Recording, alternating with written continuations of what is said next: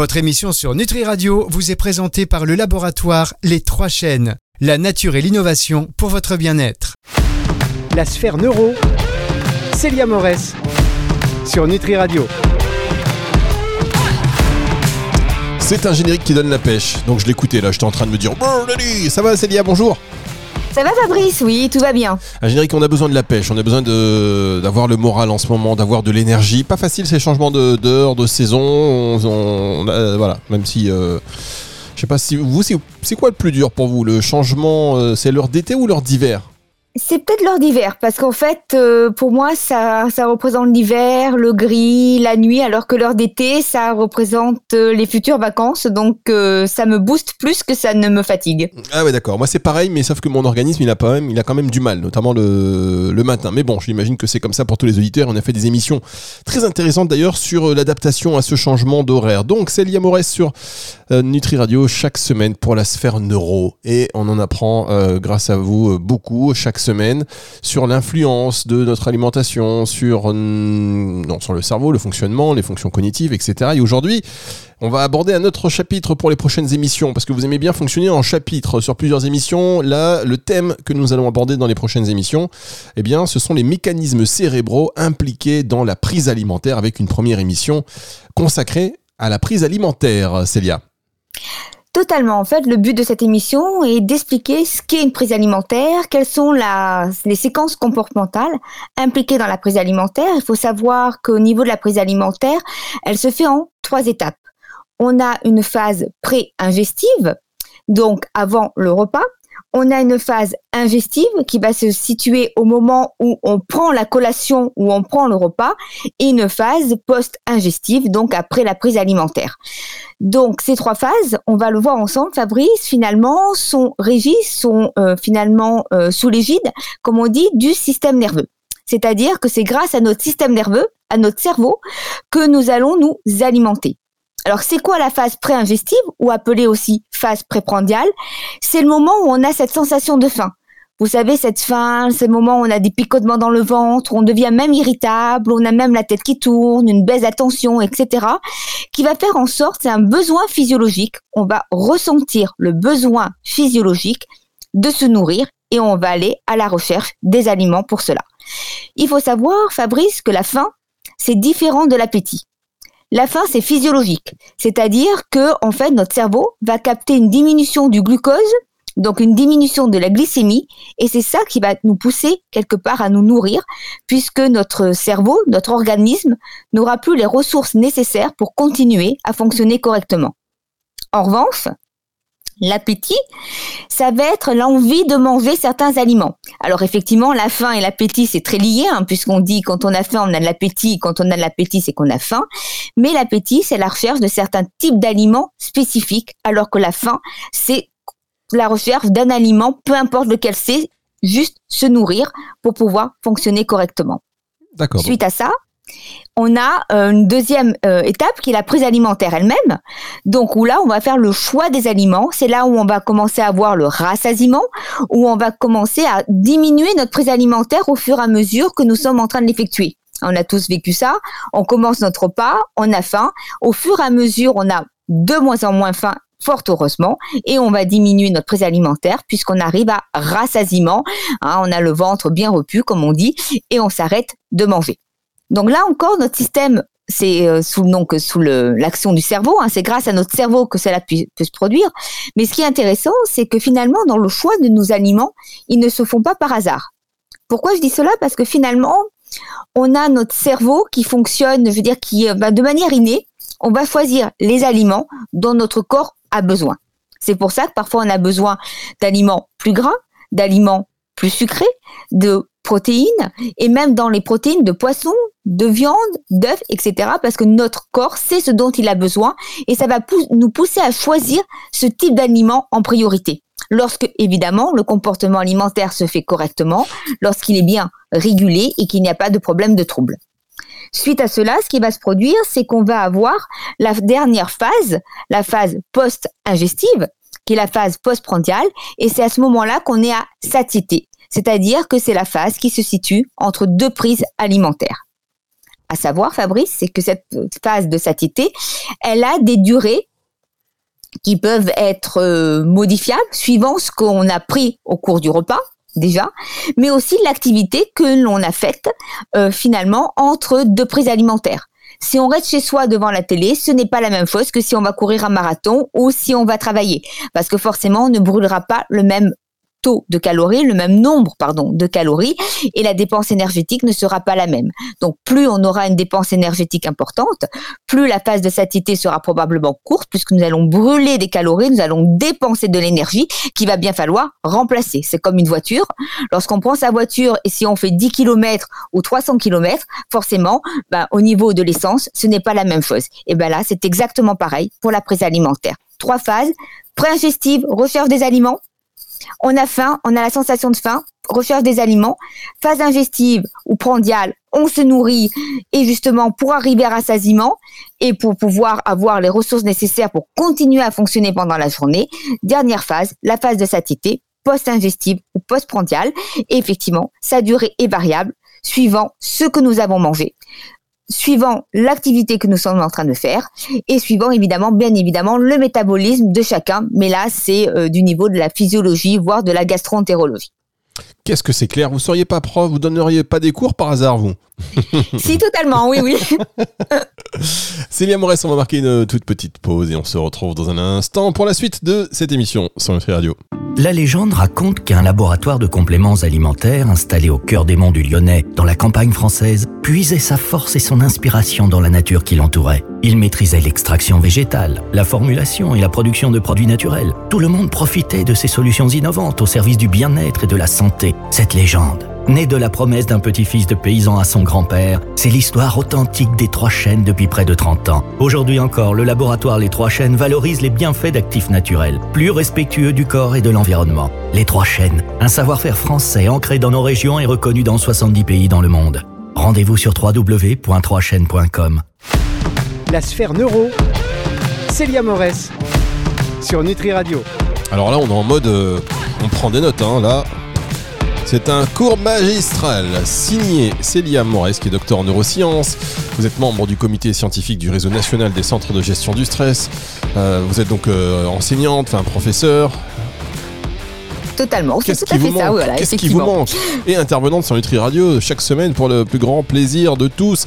On parle cette semaine d'une nouvelle thématique qui va durer quelques émissions, les mécanismes cérébraux qui sont impliqués dans la prise alimentaire. On a bien vu les différentes phases de prise alimentaire. Euh, maintenant, un point peut-être sur une vue générale des mécanismes cérébraux en lien avec le cerveau qui sont impliqués dans, dans la prise alimentaire, Célia. Alors totalement. Le but en fait de, cette émission, c'est d'expliquer comment le cerveau va influencer notre prise alimentaire au niveau physiologique. Hein. Je vous rappelle bien, c'est au niveau physiologique. Nous verrons dans une prochaine émission future où je dédierai une émission justement à la prise alimentaire, à la motivation à se nourrir, qui est tout autant importante. Mais là, finalement, ça va être dû à quoi? Un dialogue entre nos intestins, notre tube digestif et notre cerveau. Alors pourquoi via le tube digestif? Parce que évidemment, c'est lui qui le premier reçoit les aliments. Donc c'est lui qui le premier va envoyer des informations à notre cerveau pour lui dire que la prise alimentaire a commencé à avoir lieu. C'est-à-dire qu'il va capter les nutriments que nous sommes en train euh, d'ingurgiter, il va savoir quel type d'aliments effectivement nous sommes en train de manger, il va pouvoir, grâce à la- l'action, à son action et à l'information qu'il va délivrer au cerveau, ça va nous permettre d'adapter effectivement les quantités selon le volume donc de la prise alimentaire, selon les aliments que nous sommes en train d'ingérer.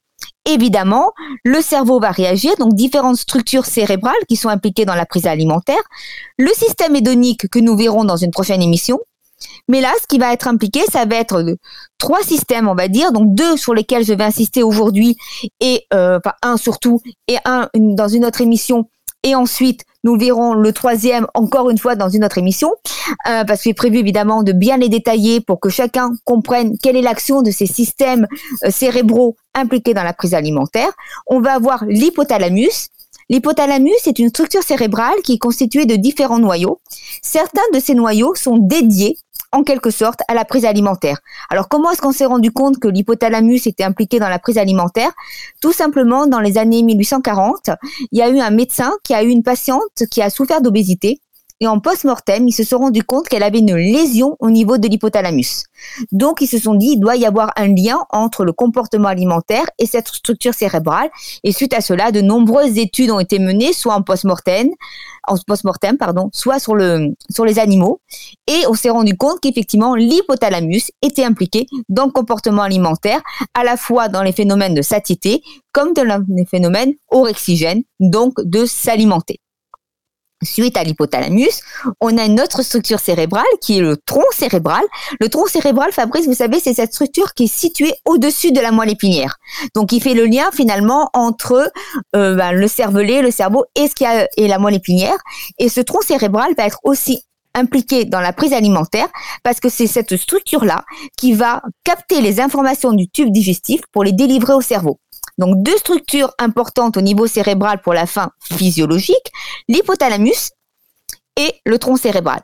L'autre structure, c'est aussi bien évidemment le cortex, notre cortex frontal, préfrontal, qui va nous permettre de prendre des décisions. C'est-à-dire de se dire oui, je consomme, non, je ne consomme pas. D'évaluer si le fait de consommer à ce moment-là est opportun ou pas, ou si le fait de continuer à consommer le plat, par exemple le gâteau, est-ce que c'est opportun? Est-ce que c'est bon pour la santé? Est-ce que c'est pas bon? Est-ce que c'est bon pour moi? Pas bon pour moi? Comment est-ce que je vais réagir? Et c'est ce cortex qui nous permet effectivement de prendre la décision. Je me nourris, donc je lève mes fesses de mon canapé pour aller au réfrigérateur prendre effectivement l'aliment dans le réfrigérateur, je continue ma prise alimentaire ou pas, c'est notre prise de décision, notre tour de contrôle. Mais sinon, au niveau physiologique, il faut retenir pour l'instant que c'est l'hypothalamus pour la régulation à long terme, que nous verrons dans une prochaine émission, et le tronc cérébral aussi pour la régulation, elle, à court terme, que nous allons voir dans une émission suivante. Oh là là, mais c'est. Qu'est-ce que vous avez mangé avant de venir J'ai l'impression que vous êtes euh, là. D'habitude c'est carré, mais là c'est plus carré que carré. Ah bah non, c'est un sujet que j'adore. C'est voilà, c'est c'est vrai qu'en plus, voilà, c'est pour bien expliquer parce qu'effectivement avec les différentes structures on peut vite s'y perdre parce qu'évidemment elles dialoguent entre elles et c'est ce qui rend euh, la complexité de la prise alimentaire en fait et le fait de gérer quand il y a des troubles c'est qu'il n'y a pas qu'une seule structure cérébrale que toutes dialoguent entre elles et qu'il faut pouvoir finalement euh, gérer ces différentes structures et gérer l'intestin puisque l'intestin dialogue avec le cerveau et c'est lui qui envoie les informations donc suivant ce qu'on prend les mêmes informations ne seront pas envoyées et donc, du coup, ça peut modifier la prise alimentaire et euh, le phénomène de satiété. Ben voilà, c'est ça, ça, paraît tellement simple. Il faut qu'on assiste à vos cours en, présentiel. On veut voir ça. Célia Morès, ah ben, on va marquer une pause. On se retrouve dans un instant pour la suite de cette émission sur Nutri Radio. La sphère neuro. Célia Morès sur Nutri Radio. Célia Maurice sur Nutri Radio, c'est la dernière partie de cette émission consacrée euh, en ce moment, je dis en ce moment parce qu'il y aura plusieurs émissions sur le thème des mécanismes cérébraux impliqués dans la prise alimentaire. On a vu les trois phases de la prise alimentaire. Euh, juste avant, c'était une vue générale hein, des mécanismes cérébraux ou en lien avec le cerveau impliqué dans la prise alimentaire. Ça, c'est très clair. Alors, eh, tiens, je ferai des petites questions à la fin. Euh, je vais d'abord vous laisser parce que vous m'avez l'air particulièrement préparé aujourd'hui, donc je ne vais pas contourner le programme et on va aborder la dernière partie qui est euh, la faim et la satiété. Qu'est-ce que la faim? Vous nous avez déjà parlé de la différence entre la faim et l'appétit tout à l'heure. Oui, alors totalement. Il y a cette différence entre la faim et l'appétit. Et il faut savoir que la faim, c'est tout simplement notre cerveau. On va avoir des neurones, notamment au niveau de l'hypothalamus, qui vont capter cette diminution de glucose, c'est-à-dire une diminution de la glycémie.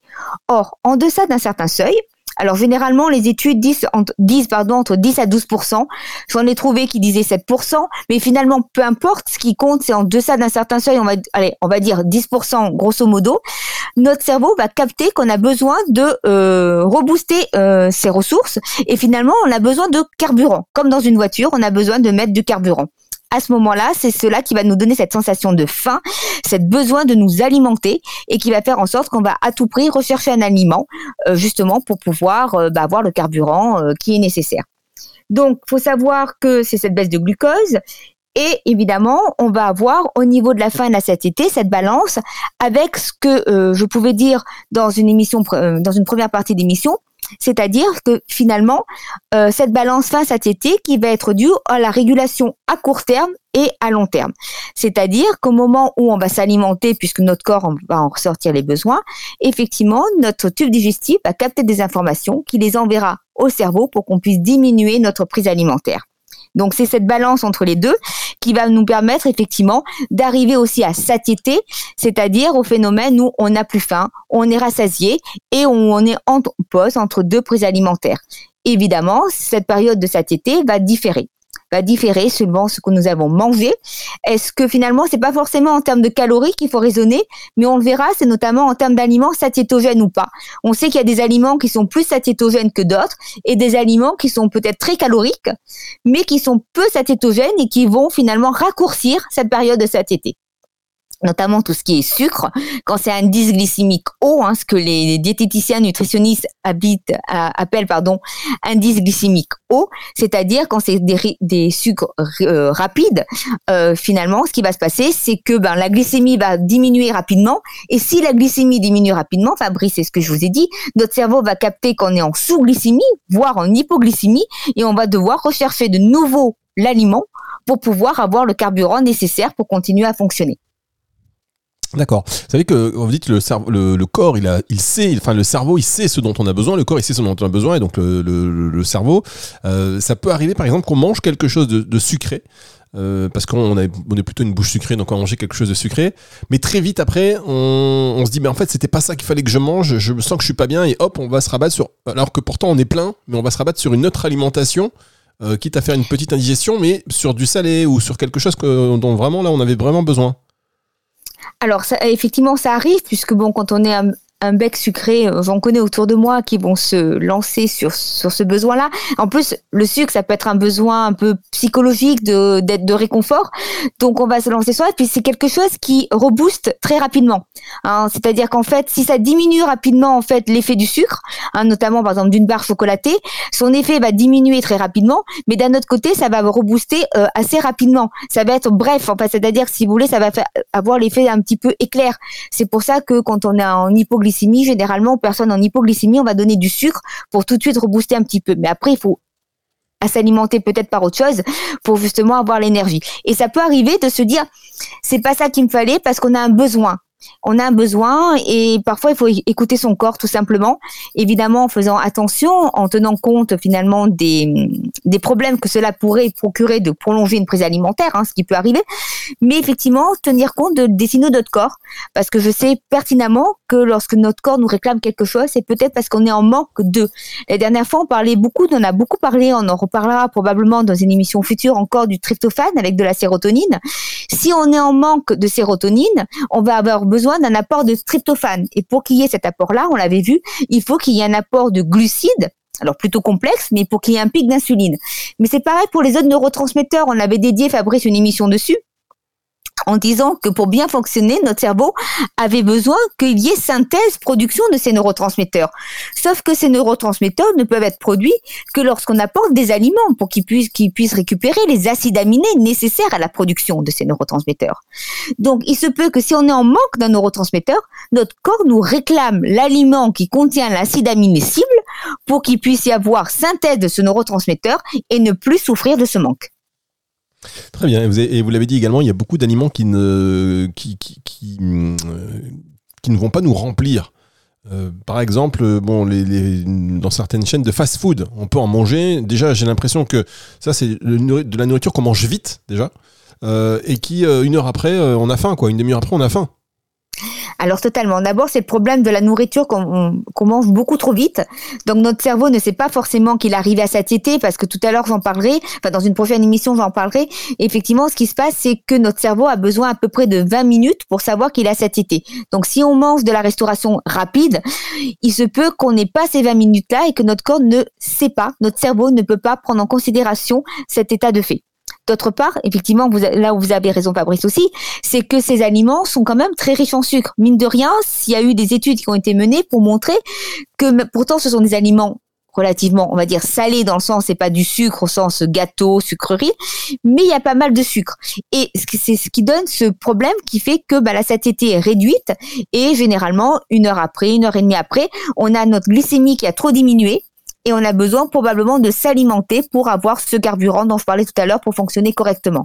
Alors qu'il y a des aliments qui sont beaucoup moins caloriques, mais qui sont satiétogènes et qui permettent le maintien de la satiété dans le temps, ce qui permet évidemment de garder cette période plus ample et de ne pas avoir à reprendre un repas rapidement, mais de le reprendre à heure normale, voire euh, même un peu plus tard. Quoi. Ça dépend ce que l'on peut manger. Et effectivement, on le verra, il y a des aliments qui sont les protéines sont très satiétogènes et euh, ce qui est moins satiétogène généralement, c'est les aliments riches en lipides, hein, très riches en lipides apparemment dans les études, c'est ce qui montre, et notamment aussi euh, les aliments glucidiques et notamment à indice glycémique haut, c'est-à-dire tout ce qui est réellement sucrerie comparativement à des pâtes ou du riz. Très bien. Et alors, quand est-ce que vous allez nous donner la liste de ces aliments? Ça, c'est alors ça, alors ça, il faudrait plus demander à un diététicien ah nutritionniste. Voilà, c'est vrai, mais c'est tout ce qui est protéines en fait. Beaucoup d'aliments protéinés sont satiétogènes, bien évidemment. Ça serait les plus satiétogènes. Il y aurait aussi évidemment les aliments riches en fibres, hein, qui sont recommandés. Euh, c'est pas pour rien que dans certains euh, compléments alimentaires, euh, ils mettent parfois des fibres justement euh, pour cette pour augmenter la satiété et probablement que ça aurait cette action de diminuer la prise alimentaire. Hein. Si on écoute certaines personnes qui interviennent sur ce sujet sujet-là. Euh, donc c'est leur préconisation, donc je m'aventurerai pas forcément trop sur le sujet, mais je sais que les fibres c'est satiétogène, c'est ce qui permet d'augmenter la satiété d'un repas et de diminuer la prise alimentaire. C'est pour ça qu'on retrouve beaucoup de recommandations pour ajouter parfois du son de blé, du son d'avoine, des flocons d'avoine, tous ces aliments qui sont vraiment riches en fibres et qui permettent effectivement de maintenir cette satiété dans le temps et d'éviter d'avoir à reprendre la prise alimentaire, ce qui fait que ça diminuerait en quelque sorte, de manière par ricochet, on est bien d'accord, la prise alimentaire en elle-même et en tous les cas de se nourrir trop rapidement entre deux repas. Bien, mais vous savez ce que j'ai envie de vous dire, Célia? Merci. Un grand merci à vous. On va se retrouver la semaine prochaine. Et cette émission, si vous voulez la réécouter dans son intégralité, eh bien, c'est possible. Dès dimanche, 18h, elle sera euh, disponible sur nutriradio.fr dans la partie médias et podcasts et sur toutes les plateformes de streaming audio. Au revoir, Célia, et à la semaine prochaine. À la semaine prochaine, Fabrice. C'est le retour de la musique tout de suite sur Nutri Radio. La sphère neuro, Célia Morès sur Nutri Radio.